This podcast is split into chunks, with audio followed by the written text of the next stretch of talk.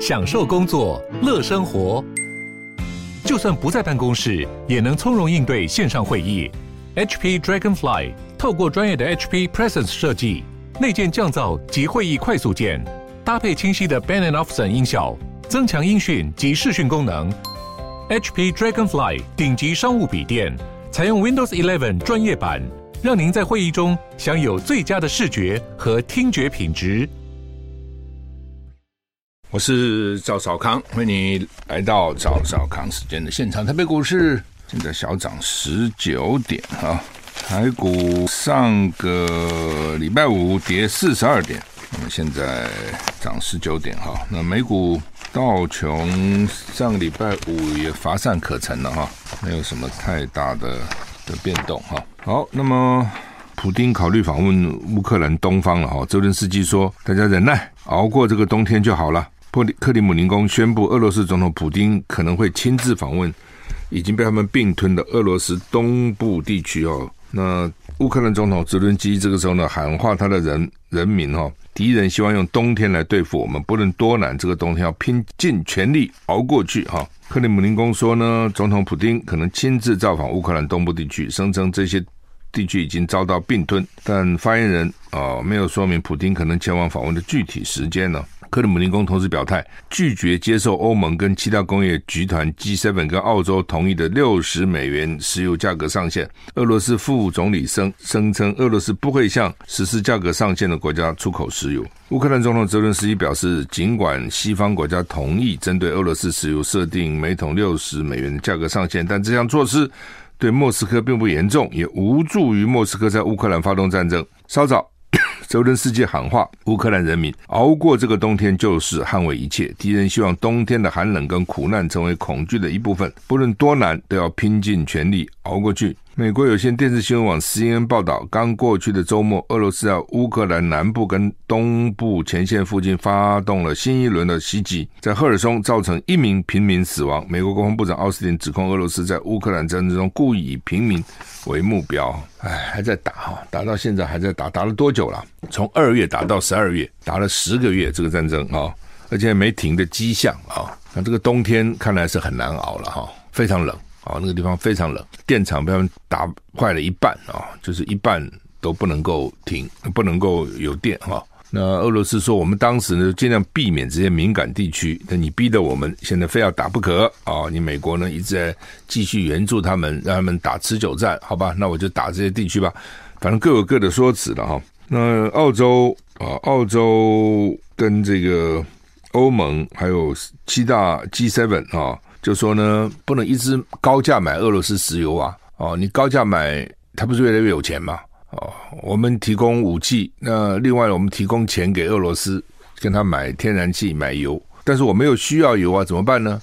就是说价钱不能太高，六十块、六十美金上限。问题是市场曾经前到了一百五哦，那现在跌下来，现在应该是一百多哈。那你跟我买六十俄罗斯，那我就不卖啊！你们给我设上限的国家，我不卖就是了。反正油这东西我不卖，我存在地上，它也还是个资源嘛。所以呢，自然有人跟我买啊！你不卖，不你不买算了啊！就是在炒这个，这两天的新闻在炒这个东西了哈。那另外就是拜登哦，拜登第一次前两天说他愿意跟普京见面谈乌克兰的问题，就居然被俄罗斯拒绝。哦，我以为他们至少谈一谈嘛。哦，你你谈，你可以提你的条件呢、我提我的条件呢、谈不拢再说，谈都不谈。哦，普丁一口回绝，不谈。大概俄罗斯大概可能觉得，第一个一直被人家反攻也没什么面子嘛。哦，一直拿不下来没面子，这是第一个。第二个可能觉得目前这个冬天是他可以利用的，他也在想说，为什么你之前都不谈，现在要谈，也是因为冬天，冬天是很可怕的啊、那你看那个时候德国要打这个列宁格勒哈。打了个半天也打不下来哦，就是因为天气啊，所以呢，他们那个地方的天气也蛮可怕啊，所以普京可能也觉得说，我就等吧。那伊朗哦，伊朗的原子能机构开始在西南部新建一所新的核电厂，预备花七年十五亿美元啊，这不稀奇啊，十亿就三千亿嘛，十五亿就四千五百亿嘛，台币啦。我们那个核四不是花了三四千亿吗？那是多久以前呢、一定越来越贵嘛。伊朗原子能主席宣布开始在西南部建造新的核核电厂，叫卡伦发电厂，发电量三百百万瓦。那艾斯拉米在国家电厂说，这座核电厂建厂时间需要七年，耗资十五到二十亿美元。另外，伊朗在布什尔已经有一座核电厂，发电量是一千百万瓦。这座核电厂原本计划由一家法国公司建造，但那家公司在一九七九年伊朗爆发伊斯兰革命后放弃了承诺。后来加上制裁因素，其他国家避免跟伊朗合作。二零一五年，伊朗在重要协议中同意封存福尔多的核工厂，并且把浓缩铀提炼纯度限制在三点六七帕，以防止伊朗秘密发展核武器。主要大国因此同意放松对伊朗核计划的制这个实施制裁。但协议在二零一八年破裂，时任美国总统川普决定退出协议。我是赵少康，欢迎回到赵少康时间的现场。台北股市现在上涨八十六点哈。呃，反正伊朗就是为什么这个新闻大家瞩目了哈，就是因为他们已经呢原来就不给伊朗去盖这些核电厂等等，怕他去去。萃取它的浓缩铀做核弹了哦，所以原来他们已经谈好了啊，你做就算你开发新的核电厂，你浓缩铀的铀的浓度要在三三点六七帕以下，不能超过这个，就让你没有办法啊去做核弹啊，或是不够。那因为川普废止这个协议嘛，那川普跟以色列很好了。哦，所以又把伊伊路耶路撒冷承认为这个以色列的首都啊，等等啊，搬这个大使馆啊，等等。那这历任总统不敢做的，川普做了。那川普跟以色列很好，以色列当然讨厌伊朗嘛，所以川普就废了这个当时的协议哈。伊朗呢就说好，那你废了以后呢，你又重启对我的经济制裁，我就我就不管了，那我就这个恢复原来的这个福尔多核电厂，而且说我上个月开始生产纯度六十帕的浓缩铀，你看。原来是要限定在三点六七帕，现在我给你生产六十帕浓缩铀怎样？那当然，他们又去年又开始又换拜登嘛，又重新谈判，但到现在为止呢，几乎停滞，也没什么进展哦，就谈判很慢的。谈判有时候开始谈各种条件的人会搞很久。那伊朗女子不是那个艾米尼死亡引引发抗议吗？包括他们这足球队都抗议嘛，哈。那持续两个月以后呢，伊朗当局关于女性头巾等呢，交由议会跟革命委员会研议，预计两周后提出报告。另外，伊朗警方宣布暂停道德警察的工作。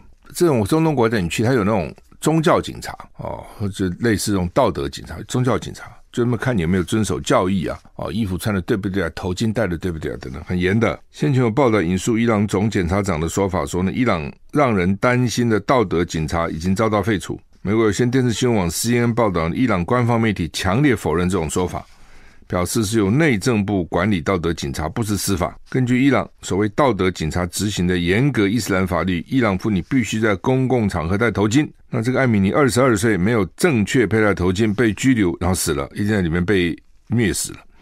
相关法律引发全国抗议。英国广播公司 BBC 报道，艾米尼的死是动荡的催化剂，也引发了民众对于贫困、失业、不平等、不公正跟腐败的不满。这种东西都不是单一的了，单一的只是一个引爆点。那实际上，它一定有它的深层的一个理由了哈。伊朗学者指出，司法部表示将继续监管社会上的行为，道德警察是警方的事。学者指出，伊朗政府正在激烈讨论，到底是要放松、改变还是废止头巾的相关规定。我至少有一点。有点检讨嘛，啊，我们 这必然如此了。台湾的大学学历高中化，近五年起薪只多一千一百五十九块。那你是就是原来原来念大学是不容易的哦。那个时候就算那个私立大学，我们认为没有什么好的。当时大学录取率只有百分之三十。当然了，也有人根本不要去念了哦。那个时候的确很多人不念，他不一定要念大学嘛，他可能小学毕业就继续做学徒，做三年学徒，慢慢就出师了嘛。以后你学三年还学不会啊，对不对？有什么东西学三年学不会的？哦，然后呢，就慢慢做一个小师傅，再经过三年，两个人嘛，一个人去读国中、读高中，一个人那时候小学毕业之后六年就毕业了，义务教育六年就做学徒，然后呢，一个人去念初中，然后考高中。哦，你考高中的时候呢，这个你的同学呢已经学徒完成了，然后呢，你去念高中，他就当个小师傅在那边磨磨磨磨，然后你考大学。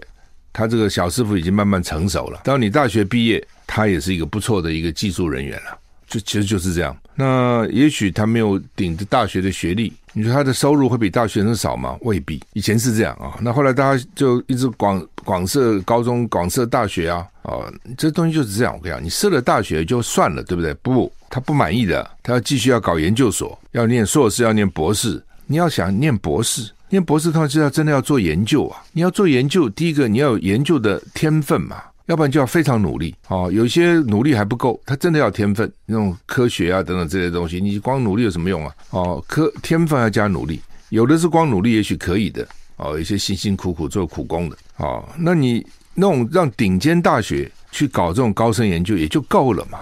我们需要多少研究人啊？你现在把通通给你搞了哦，然后。什么学校阿狗阿猫都有硕士班、博士班。讲实话，他那个硕士、博士也不值钱哦，也弄不出个名堂来。就台湾真的很奇怪，然后就一直搞、一直搞、一直搞，好，搞到现在惨了哦。拿到博士也不知道做什么好哦，当老师都没有地方当，做研究你也没什么能力研究哦，人家也也不要用你。所以呢，唉，好了，那因为大家都大学了，那所以大学就贬值了嘛，这必然如此啊。大学高中化本来就是这样子啊。休息再回来。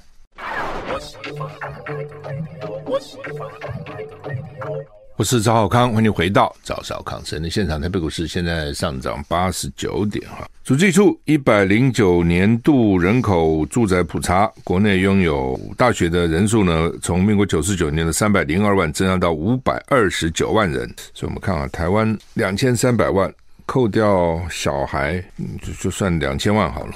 两千万人里面有五百二十九万人大学毕业，就每四个就有一个大学毕业哈。那边年纪老的那时候，我讲过。大学不容易念嘛，哈，就只抽百分之三十嘛，所以以后年轻的这一代大概都是大学毕业。十年来激增了两百七两百二十七万人啊，成长惊人。一一人力银行调查呢，大学新鲜的在民国一百一十年起薪是两万八千八百三十八，跟五年前相比呢，累计增加的金额是一千一百五十九。大学学历高中化，贬值效果明显啊，都贬值了哈。人力银行资料统计，自我能力的加强对毕业后的起薪有帮助。一百零六年大学起薪两万七千六百七十九，去年两万八千八百三十八，多了三千五。但是呢，真的累计金额增加只有一千一百五十九。研究所是增加三千零三十九，这也有限哈。就是都是以后就不稀奇了嘛，这道理这么简单嘛？但你不是好像又不行，麻烦在这里哦。就人家是你不是，那人家你是怎样？那你会什么？那这就看本事了哈，也不一定说学校不好。就赚不了高薪，也不是要看个人啊，每个人的能力啦，啊，呃，就本来这些人也许他不念大学，他也可以做生意啊，也可以做得不错，做事也做得不错。那只是因为大家都念了，怎么办呢？那只好去念嘛。其实很多是这样哈，那你就浪费很多人的时间呢。你不要看四年，对一个人来讲，一生也是有几个四年啦。你把小孩、老人扣掉，你那个精华时间四年是蛮多的。呃，所以跟着念吧。现在就是这样，大家都念啊，那都念。那就变成现在大学毕业生跟以前的高中生了啊。那也有人抱怨了啊，他说现在大学生程度不高的呢。那是看，我想程度高的还是很高了，不高的不高，不高的就是以前高中嘛，根本没有念大学的资格，以前没有资格，现在都念了。那你知道多高？因为最近美国有一个调查嘛，Georgetown 说呢，美国有四十四趴的大学毕业生后悔自己读的科系，最后悔的第一个是新闻系，新新闻系。为什么？因为当时念新闻都想做记者嘛，要做记者，你特别有正义感呐，啊，文笔要一定的程度啊。但现在网络兴起了，对不对？传统媒体就衰落了嘛，收入减少很多嘛，所以记者的待遇不会好嘛。你想，这跟收入有关了，对不对？当你的报社不赚钱，都赔钱，那你记者会有什么好待遇呢？你自己想。你现在台湾，对不对？那个时候印报都跟印钞票一样，那报社记者当然待遇不错嘛，老板赚很多。那记者分一点，分一点点。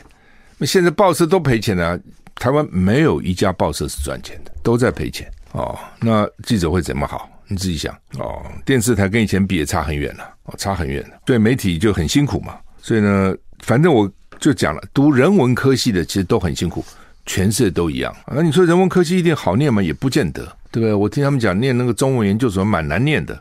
文字学的训诂学一大堆，很难搞的哦。不是像你以为他就就都去那边琴棋书画啊，他念唐诗宋这个宋词不是的啊，他那个念很多很古怪的东西，呃，念念念下去你就知道，念英文也不是只念莎士比亚，一去念英文就发现怎么念这些这么一大堆。反正人文科学主要是说你出来做什么了。他的问题在这边，就你出来做什么事情。所以呢，老美第一个后悔读新闻，第二个后悔读社会学，第三个后悔读人文、人文通识。那他们喜欢念什么呢？英文叫 STEM，S-T-E-M，什么 STEM？S 就 Science 科学，T 就 Technology，比如电脑啦什么这些技术，E Engineering 工程，M Mathematics 数学啊、哦，因为念数学。不管你是做什么都可以，做统计啊，做什么的啊都可以啊。那这些就是工作好找，待遇高哦。说呢，跟那个读人文的一辈子可能可以差到最高最低可以差到三百四十万美金，差到一亿，就是一辈子赚的钱，他可以赚那么多。那那个人文的就很惨，哎，所以我有时候在想，就是看你怎么想。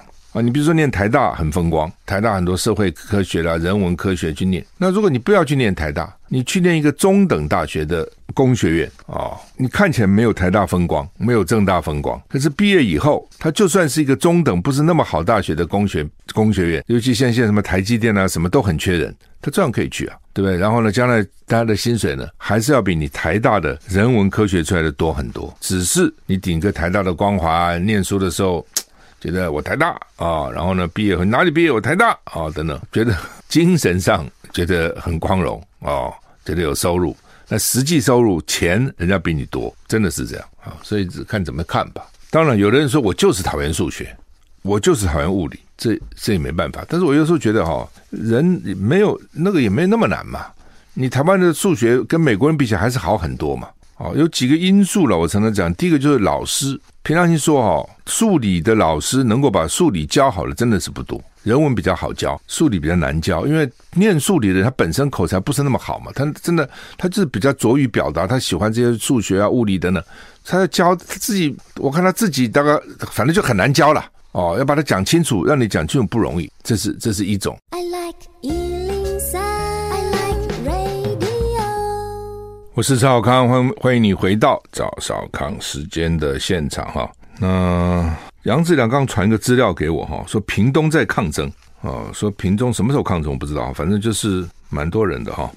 好，那么台股现在上涨八，是不是现在还是之前的抗争哈？我看一堆人在影带里面哈拍拍的那个录那个录影里面。好，那我就讲哈，就是说第一个了哈，为什么大家数理比较不好哈？怕第一个就是我认为老师。助理老师教好，应该要训练他们怎么教，让学生真的能够听得懂。因为我讲实话，因为他大部分的数理老师自己口才不是很好，讲话跟嘴巴自己 murmur，好像自言自言自语，自己跟自己讲话，真的教得好的真的不多，讲得清楚真的不多哦。这是一个，你文法的老师都会讲话，他就是会啊，教的多好，听历史故事多好听啊，对不对？上国文课多有多有趣啊，那老师对不对？这很会讲啊，啊、哦。会讲的比较多了，但也有不会讲的。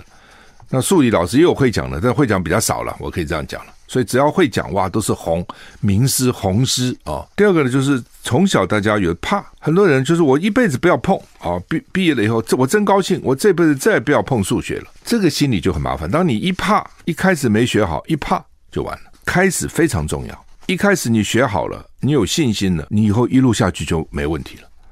当你开始一没搞好，因为一开始的时候没没念好，成考试成绩不好，一怕就不碰了，那就麻烦哦。其实真的没那么困难，没有那么困难。只要我觉得中等人的智慧，你要学得很好，当然不容易了。什么东西要学好都不容易，但是说你要能够可以，真的也没那么难。我觉得这点不，当然台湾已经好很多了。他们就讲说，为什么台？你看台积电，台积电说，我去美国五百个工程师，什么了不起啊？我有五万个工程师，一个台积电就五万个工程师，哎，哦，所以台湾念工的、念理工的已经比美国好多了。美国更怕，很多根本不碰这东西，啊，所以为什么你念理工到美国比较容易拿到奖学金？就是因为老美不念嘛。老美念还轮到你嘛？就老美不念，所以呢，我们就比较有机会。其实真的是这样。但是我讲实实话，念好不容易，念能够通可以过，没那么困难，真的是没那么困难啊。好吧，就差很多了。你一辈子的待遇啊，找工作什么就真的差很多啊，差很多哈。好，那么昨天蔡英文把他们找去检讨，提出四个所以他们将来要改的啊，要提出有四个啊，大概重点就是说呢，执政团队现在地方那选那么多在野党，就国民党啦，哦，当然也有民众党的新竹市选那么多在野党的地方首长，所以中央要谦虚面对地方执政现实，不要老是跟地方这边作对，在那边吵架，看不起地方。我认为指的就是苏贞昌了哦，你看苏贞昌他带头嘛，你一个阁揆没有个阁揆的样子。古人讲这宰相肚里能撑船哦，我做个宰相，我有个宰相的样子嘛。你们每天跟他在那边怒目而视，在那边吵架，当然也不是说阁揆不能吵架，你要吵得有道理嘛。你是辩论你的内容哦。那另外不要忘了，我们不是内阁制国家，我们完全不是号称什么是四个鬼啊，根本不是内治内阁制国家，像日本啊、英国，他的政府也是都是议员担任的，都是民选的哦，而且是多数党。要不然至少是联合内阁，他是比较多数的，所以呢，他的党本来就是民众支持，他选票拿的比较多，他又是议员，所以他跟你在议会里面辩论，那个有点道理，因为你是议员，我也是议员，我们都有民意基础嘛。你说你代表民意吗？我说我也代表民意啊。那我们官员不是啊，他不是选出来的嘛，所以你是任命的官员，你要尊重民选的官员，这是一种礼貌，这是一种态度，这是一种民主的素养。而且我讲过很多次，民意代表他什么都没有啊。你不要看他在议会啊，在立法院咄咄逼人，他除了这个外，他有什么呢？他没有行政资源嘛，他又不像执政党有党政军特，通通抓在手里，他什么都没有啊。那他如果不这样子对你比较凶，或者找到一点蛛丝马迹就问你有没有，你有没有贪污，否则为什么这样？那那否则你选他干什么？那他的功能在哪里？他功能就是这个嘛。那你哦，你有这个，你有资源，你当然可以比较，就是说你可以度量大一点。你可以好好的讲哦，解释啊、哦、等等都可以啊哦。你比如举例来讲，昨天我脸书就发，因为有朋友了，做在在企业界的朋友传一个资料给我，我看着诶觉得很奇怪啊，说这个欧洲有一个疗养院叫做 ORPA O P I A SA，经过法国法院获准债务重整，这下惨了，我们的台银、河库、彰银、一银、华南银、兆丰银六个行库，一共贷款了给他一点四二亿欧元。差不多等于四十五亿台币，大概完了。现在看着完了。那奇怪嘞，我们这么多都是公营行库，台银、河库、彰银、一银、华南银、兆丰银，为什么要去贷款给欧洲一个私人的疗养院集团呢？而且没有担保，贷了四十五亿，没有担保，你可以吗？我可以吗？没有担保，跟银行借这么多钱，哪个银行要借给你啊？就现在垮了。休息再回来。我是赵少康，欢迎回到赵少康时间的现场。台北股市现在涨八十六点哈。刚讲哈，六家公库银行贷款给法国这个私人医疗机构，不用这个抵押，无担保，现在都垮了。那你不觉得很奇怪吗？我问你嘛，你能够跟银行借四十五亿无担保吗？国内有哪一家疗养机构开老人院的啦？哦，能够跟一公家银行去借四十五亿不要担保？你不觉得这有问题吗？一定有问题嘛？谁谁关说的？谁施压的？为什么这样子？哦，就跟上次提的这个桃园一块烂农地，说一亿五千万，一贷贷了三亿五千万，加了五亿就买了将近两万坪，一平三万。诶，桃园市政府把它一都更，也，不都更了，重化还是什么鬼啊？就变成住宅用地，一平从三万就变成五十五万。一下子就 赚赚了多少倍？那这么烂的地，怎么可能到银行贷这么多钱呢？这不是很奇怪？你不觉得很奇怪？你能贷到吗？对，一般人买个房子贷款多困难啊！能够这样子，六大行库一起掏空国库，谁要负责？没有人要负责哦，这是很奇怪的事情哦。好吧，所以昨天我脸书写，我只是讲实话，有点失望。就我每次脸书要写那种政治问题啊，什么哇，按赞的人 都多啊，上万人啊，等等，超有的时候还超过哈，等等哈。像写这种议题哈，就就三千人，奇怪了，这种议题很严重啊。国库被掏空不严重吗？但是好像无所谓。当你无所谓的时候，政府就无所谓，因为老百姓都无所谓嘛。哦，我又 PO 一个那个台电工会，就工是那个工程的工了啊。工人的工写给台电的，说我们哈、哦、光靠这个调节啦、技术啦不行了，那个供电将来是不够的，所以呢，你赶快把核二、核三要延役。所以我这个我接到一个，这是内部台电的公文啊，哦，那人传给我，我看了以后就写一篇脸书，也是按赞了这么两三千人。这这么重要的事情，牵涉到整个国家能源政策，牵到你家的电费，牵涉你会被停电，大家好像也不在乎哦，因为这是。不是外面每我们每天去讲台电，他不听你，是台电的工会，他们自己的工人、员工、技术人员已经觉得不行了，这样搞下去，所以他们工会发文给台电说：“你核二核三马上要要到期了，赶快去延吧。”然后台电就回个不通言啊，核废料不能解决，废话，全世界核废料都不能解决，谁能够解决核废料？你说把它消灭掉，但不能解决嘛？但是能不能处理？当然可以嘛。现在全世界都埋在核电厂下面，除非你有什么戈壁沙漠啊什么，错一般都埋在核电厂下面。它埋在核电厂下面是怎样呢？它就在下面把它固、把它坚固的埋起来、藏藏起来就是了嘛。那等到有一天人的技术更好了，能够解决，来再再萃取，再那再萃取就是。全世界都是这样啊，人家可以，为什么我们不行呢？欧洲也这样，美国也这样，日本也这样，大陆也是这样，基本基本上都是这样子。然后台电就找一个，你除非你现在解决核废料问题。那那就统统不要干了嘛。那我就问你们，你为你为什么烧天然气？你不能烧啊，除非你解决了这个温室气体排放问题，对不对？不讲废话吗？我讲这个都是很很重要的事，所以我提出来搞政治，哇，他们兴高采烈。谈到这种实际的民生问题、实际的经济问题，大家好像反应就没那么强烈。平常说，我有点失望了。哦，怎么会这样呢？是普遍这样呢，还是我的支持者这样呢？哦，假如我的支持者，我宁愿不要这样的支持者。我讲实话。我宁愿我的支持者不但关心政治，也关心民生，也关心经济，也关心我们的能源，这才是健康嘛。然后只只关心政治哦，然后另外比如说谈到大陆的白纸运动，那按赞的更少啊，是怎样？你不关心大陆的白纸运动吗？你不关心大陆的这个防疫的问题吗？当他的经济不好，会影响到台湾的经济。我们今年外销就少了两百多亿，为什么？因为大陆经济不好，这个都要关心呐、啊。全市的情况都要关心呐、啊，不能说哦，因为是大陆，所以我们就不要管它哦。你管它干什么？